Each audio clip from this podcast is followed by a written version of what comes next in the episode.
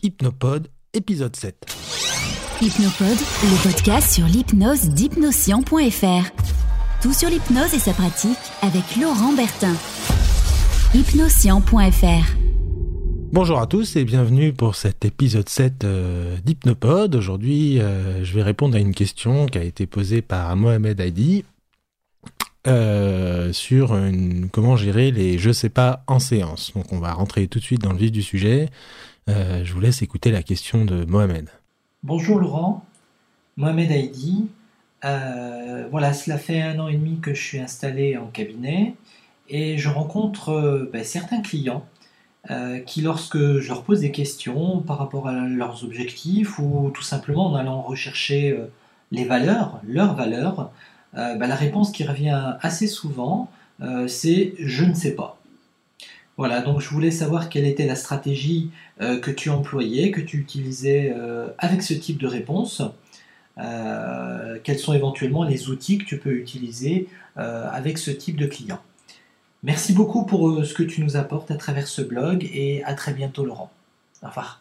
Ah, merci Mohamed pour ta question et merci pour tout. Il y a plusieurs questions dans ta question. Il y a un travail sur les valeurs, sur une stratégie. Alors moi, j'ai une petite tendance euh, spécifique, donc j'ai essayé de répondre à cette question de la façon la plus spécifique possible, parce que je pourrais te répondre, euh, bah, je sais pas, et mettre fin à ce podcast euh, tout de suite, mais je sais pas si ce serait très intéressant pour les gens qui écoutent. Ah, on se marre, hein. Et donc, donc déjà, le premier aspect, c'est le, il y a plusieurs types de je sais pas en fait. Moi, j'ai décomposé en plusieurs euh, sous-parties. Je vais vous les, approcher une par une. Euh, après, il y en a probablement d'autres que j'oublie, etc. Mais c'est au moins pour vous donner quelques pistes, quelques idées comment moi je, je gère ça. C'est vrai que des fois, les gens, c'est je sais pas, je sais pas, je sais pas, je sais pas. Et avec l'expérience, j'ai constaté qu'il y avait vraiment plusieurs types de, de je sais pas et plusieurs façons de les gérer différentes. Déjà, le premier aspect, c'est en fonction de l'objectif euh, de la personne. Euh, très souvent, quand l'objectif est pas très congruent, que c'est pas vraiment l'objectif, que euh, on n'est pas au bon endroit ou qu'on va trop vite vers l'objectif avant de partir un petit peu du problème et de prendre de l'information, on a beaucoup de je sais pas. Parce qu'en fond, euh, ça parle pas à la personne, quoi. Donc c'est vraiment vérifier la congruence de l'objectif avant de commencer à faire monter les valeurs, à savoir en quoi c'est important pour elle, cet objectif-là, etc.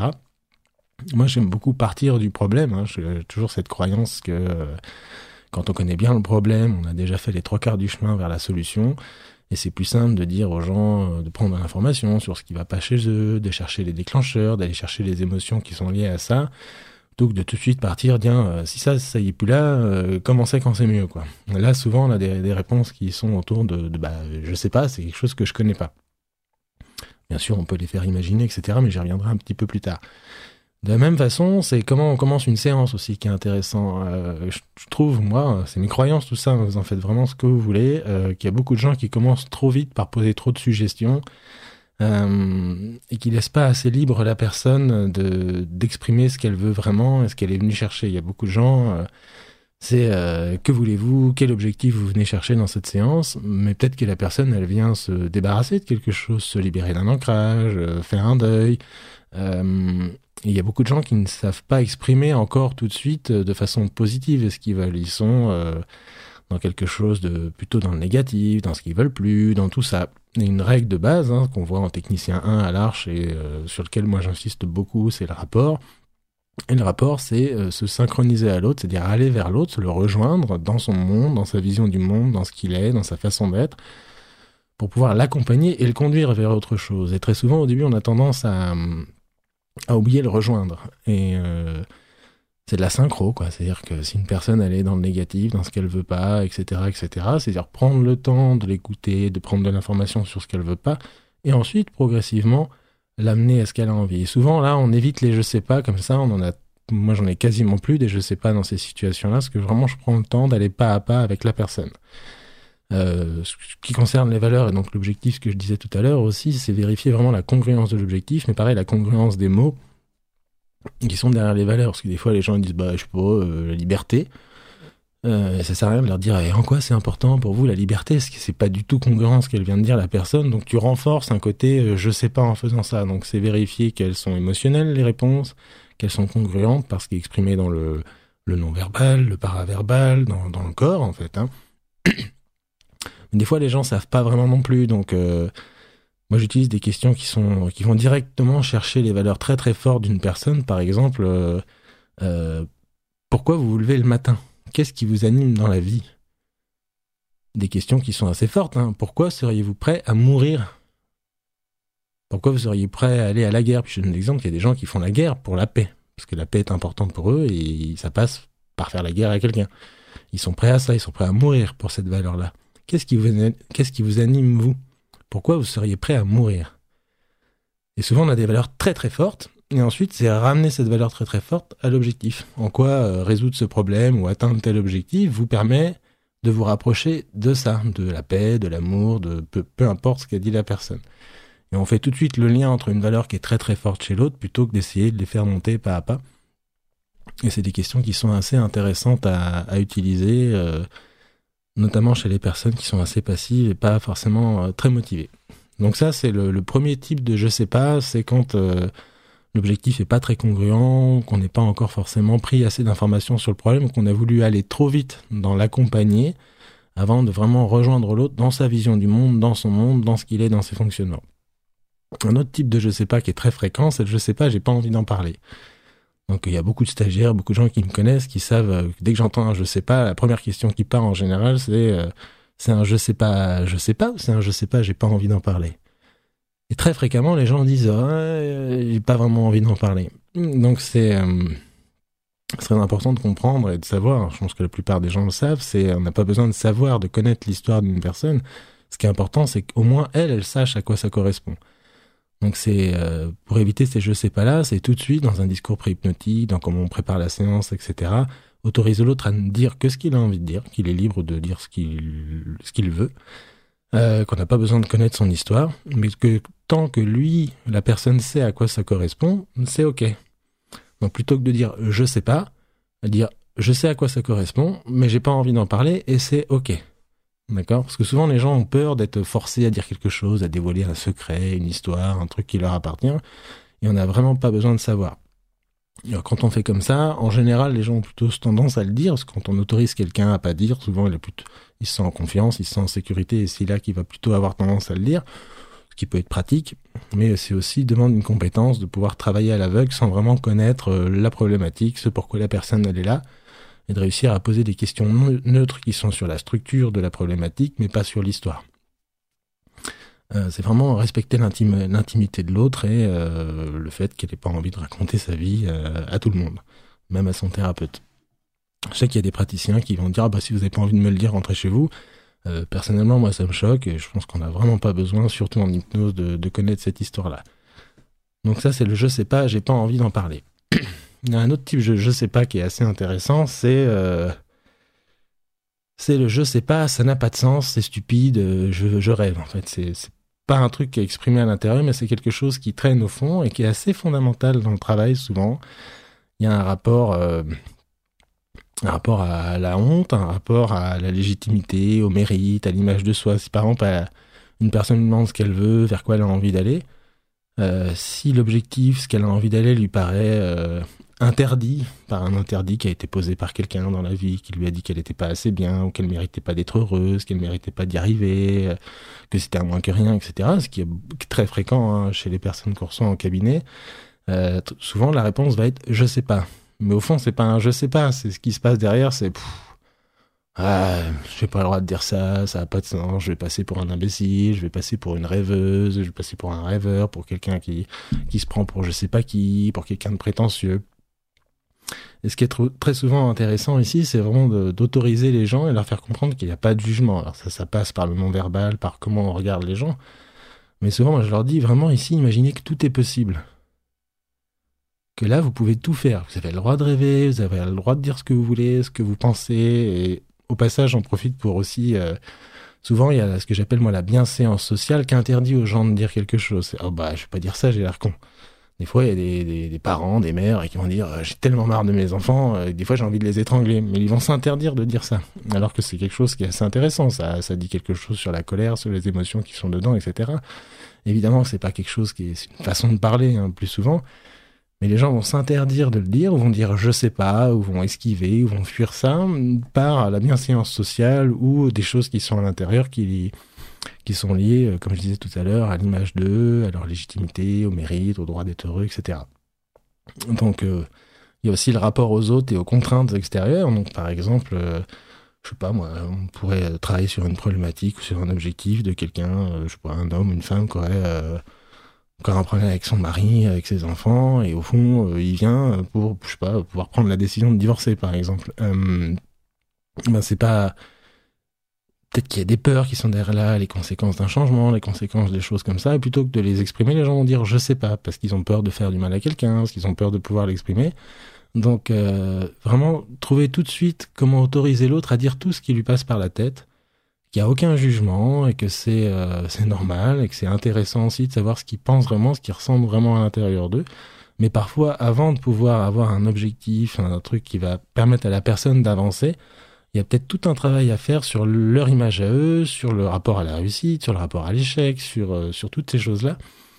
Donc c'est pour euh, vraiment prendre le temps de, de trouver qu'est-ce qui a besoin de, de bouger chez la personne avant qu'elle puisse vraiment atteindre son objectif de vie, j'ai envie de dire. Parce que très souvent, euh, c'est bien l'objectif de séance qui est intéressant et pas l'objectif de la personne. Les gens vont dire j'ai envie d'être heureux. Euh, ouais, ok, mais par quoi ça passe? Peut-être que pour être heureux, bah d'abord il faut travailler un peu sur l'image de soi, enlever une peur de la réussite, enlever un rapport à l'échec, enlever un rapport à la perfection, travailler là-dessus, autoriser la personne ensuite à dire tiens vers quoi j'ai envie d'avancer maintenant, comment je peux avancer, par quoi ça passe, qui à terme l'amènera vers le chemin du bonheur. J'ai envie de dire que c'est un truc euh, de toute une vie, quelque part. Euh, c'est comme les gens qui aspirent à être parfaits, c'est très bien, mais s'ils veulent être parfaits là tout de suite, maintenant et tout le temps, c'est plutôt quelque chose qui peut avoir tendance à rendre malheureux. Donc, le, et si tout était possible là dans cette séance, si tout ce que vous avez envie de dire, vous pouviez le dire, qu'est-ce que vous diriez? Et souvent, c'est plus un je sais pas qui arrive, c'est des choses qui sont plus concrètes. Euh, pareil, des fois, c'est euh, dire tiens, si votre meilleur était, euh, votre meilleur ami était en face de vous, qu'est-ce qu'il vous dirait? Ou si quelqu'un qui est vraiment important pour vous était en face de vous, qu'est-ce qu'il vous dirait? Et là, les gens s'autorisent plus à dire ce qu'ils pensent vraiment, parce qu'ils le disent au travers de leur meilleur ami, au travers de quelqu'un qui est important pour eux. Et ça dégage euh, bah, justement la bienséance sociale et les croyances qui peuvent être limitantes sur j'ai pas le droit de dire ça, je vais l'air un peu bête, etc. Euh, ça m'amène un petit peu aussi au autre type de je sais pas. C'est ce que j'appelle moi le, je sais pas euh, grand écart. Ça veut dire que imaginez quelqu'un qui est dépressif euh, depuis 30 ans et qu'on lui demande comment c'est quand vous êtes plus dépressif et que vous vous sentez bien? les gens vont dire bah je sais pas. S'ils sont tellement habitués à que la dépression fait partie d'eux, presque identitaire à ce niveau-là, que c'est des questions qui sont complètement en dehors de leur concept c'est euh, une métaphore que j'utilise souvent, c'est un peu la, métaphore de. Et là, vous entendez mon chien qui aboie, je suis très content d'avoir un chien. Euh, et donc, c'est euh, la métaphore du, brouillard. C'est comme si les gens, ils étaient dans, dans le brouillard avec presque avec des œillères ou les yeux fermés, quoi. Et on leur demande d'avancer vers leur changement. Le problème, c'est qu'ils savent pas forcément ce qu'il y a derrière, peut y trébucher, peut y avoir des trous, ils ne voient pas grand-chose. Et des questions comme euh, c'est comment quand vous êtes plus dépressif, c'est presque les téléporter sans mettre en avant, en courant euh, à toute vitesse, sans savoir ce qu'il y a. Donc ça paraît un truc dangereux, et souvent c'est un je sais pas qui dit j'ai pas vraiment envie d'y aller. J'ai pas envie d'y aller ou je sais pas du tout à quoi ça correspond. Donc là, c'est vraiment l'idée, c'est vraiment, encore une fois, comme je disais tout à l'heure, de partir de l'autre, de synchroniser à sa vision du monde, à là où il est, à comment il pense, comment il est, pour ensuite l'amener pas à pas à avancer. C'est vraiment ces questions qui sont euh, trop grandes. C'est encore une fois quelqu'un qui a, pas confiance en lui, en tout cas qui a l'impression de pas l'avoir, de l'avoir jamais eu de sa vie, de se trouver nu, d'être un moins que rien, d'être euh, la plus grosse merde de la terre quand tu lui demandes euh, c'est comment quand tu as confiance en toi, c'est je sais pas qui vient 99 fois sur 100.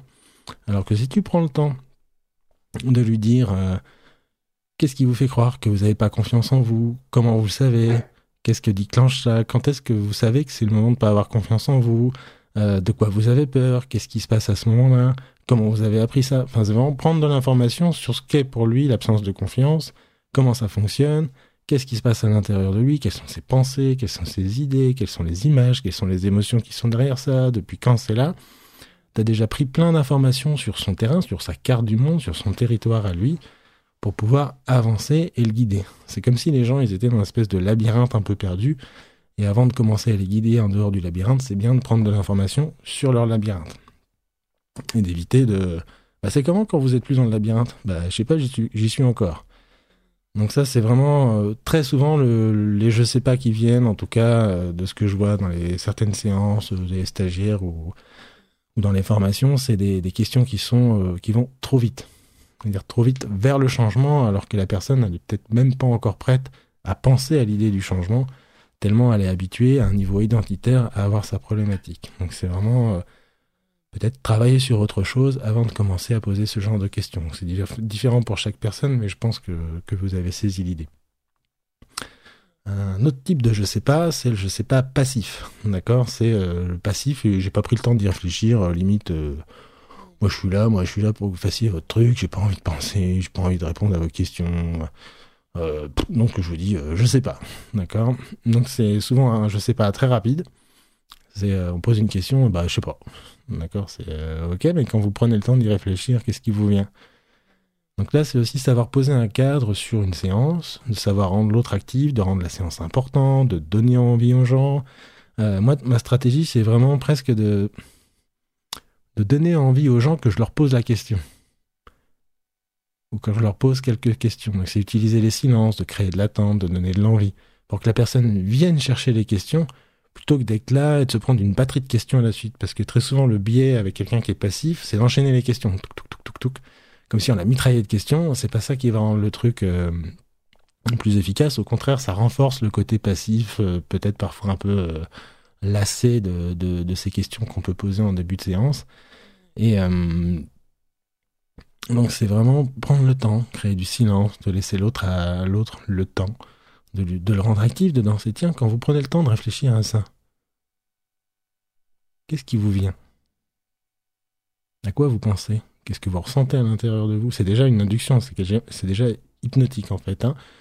Donc, euh, les jeux c'est pas passif, c'est tout un discours quasiment euh, presque une induction en fait qui va mettre la personne dans un état suffisamment décalé qui va la rendre un petit peu active, savoir créer de l'attente et donner envie à l'autre tout en donnant de l'importance à la séance où c'est pas l'opérateur qui fait quelque chose au sujet, c'est le sujet qui est aussi actif dans la séance, qui est une part active dans son changement, dans son état d'hypnose, dans, dans sa problématique. C'est une prise de responsabilité aussi. Hein. Souvent, euh, pour sortir les gens de ces je sais pas là, ça sert à rien d'insister en posant plein de questions. C'est plus tout de suite un travail sur, euh, sur la prise de responsabilité et sur rendre la personne active. Et parfois, ça peut être le travail de toute une séance. Hein dans une personne active, de travailler sur sa motivation, ses envies, ses croyances limitantes liées à l'hypnose, etc. Euh, un autre type de je sais pas, enfin, euh, c'est le je sais pas, c'est pas la bonne question ou on n'est pas au bon endroit. Euh, ça, c'est souvent des gens qui sont en ref interne, des gens qui sont qui ont besoin de se sentir vraiment vraiment en confiance avec un, opérateur avant de pouvoir lâcher quelque chose et plutôt que de dire bah non mais là c'est à côté, euh, c'est pas là qu'il faut aller travailler, ils disent je sais pas. Ou alors c'est plutôt euh, avec des personnes aussi qui sont très gentilles, très doux, euh, qui n'ont pas envie de, déranger leur opérateur, vont dire oui, oui, oui, oui, oui. Ils disent pas je sais pas, mais en fait c'est un oui qui dit la même chose. C'est on n'est pas au bon endroit. Donc c'est, je crois qu'il y a beaucoup de gens qui ont besoin de de sentir l'expertise et la compétence de leur opérateur dans leur, dans leur questionnement, dans leur présence, dans la confiance qu'ils mettent dans une séance, dans le, leading aussi qu'il y a dans une séance. Euh, un sujet qui prend le dessus sur son opérateur, qui garde le leading de toute la séance, ça donne pas forcément confiance au sujet pour pouvoir lâcher prise, vivre un état d'hypnose ou se confier. Donc c'est euh, trouver comment euh, comment poser les bonnes questions et comment aller au bon endroit. Et parfois, c'est intéressant de ramener ça à la personne. avec ces gens-là, euh, moi, je vais leur dire, tiens, euh, si vous étiez votre propre thérapeute, quelles questions vous poseriez là? Que feriez-vous? À quel endroit vous iriez voir euh, Sur quelle émotion travailleriez-vous? Et souvent, les gens y répondent. D'accord? Ils attendent presque de, de, prendre une part vraiment active de la séance. C'est presque l'inverse de tout à l'heure. C'est des gens qui ont envie d'être très, très, très actifs dans leur séance et qui sentent que l'opérateur, il a envie que les gens, que l'autre change, qu'ils ont envie qu'il change, qu'ils sont, qu'ils posent trop, trop, trop, trop de questions. Et euh, alors que eux, ils savent, ils sauraient presque déjà par quoi ça passe. Ils ont juste besoin d'être accompagnés, d'être en confiance et en, sécurité pour le faire. Donc c'est euh, c'est trouver cet équilibre-là, euh, savoir reconnaître les différents types de, je sais pas, les différents types de personnes. Euh, après, il y a d'autres façons de faire. Hein. C'est aussi, bah tiens, boum, fermer les yeux, état d'hypnose, et puis on, fait une, un, transe on fait un, on discute avec l'inconscient, avec des phénomènes hypnotiques et tout ça, et on peut avoir beaucoup, beaucoup d'informations aussi. C'est très pratique. Et je crois aussi que c'est intéressant de savoir reconnaître les différents types de je sais pas, quand on les reconnaît, qu'on sait les désactiver, qu'on sait un petit peu jouer avec, euh, ça crée très très vite le rapport avec les personnes et de fait le rapport avec l'inconscient. Euh, parce que par exemple, si on est à côté sur un objectif ou à côté sur, euh, sur une problématique, euh, peut-être que les questions qu'on posera à l'inconscient sont peut-être pas les bonnes non plus et pas forcément très justes. Donc on, aura aussi des je sais pas, parce que l'inconscient répond, parfois aussi je sais pas. Une personne qui est en contrôle, qui a pas encore lâché prise et qui est parce que c'est pas au bon endroit, parce qu'elle a pas envie d'en parler, etc peut-être qu'elle prendra le contrôle sur certaines parties de la séance pour euh, pour pas lâcher prise. Après, chacun ses croyances. Hein.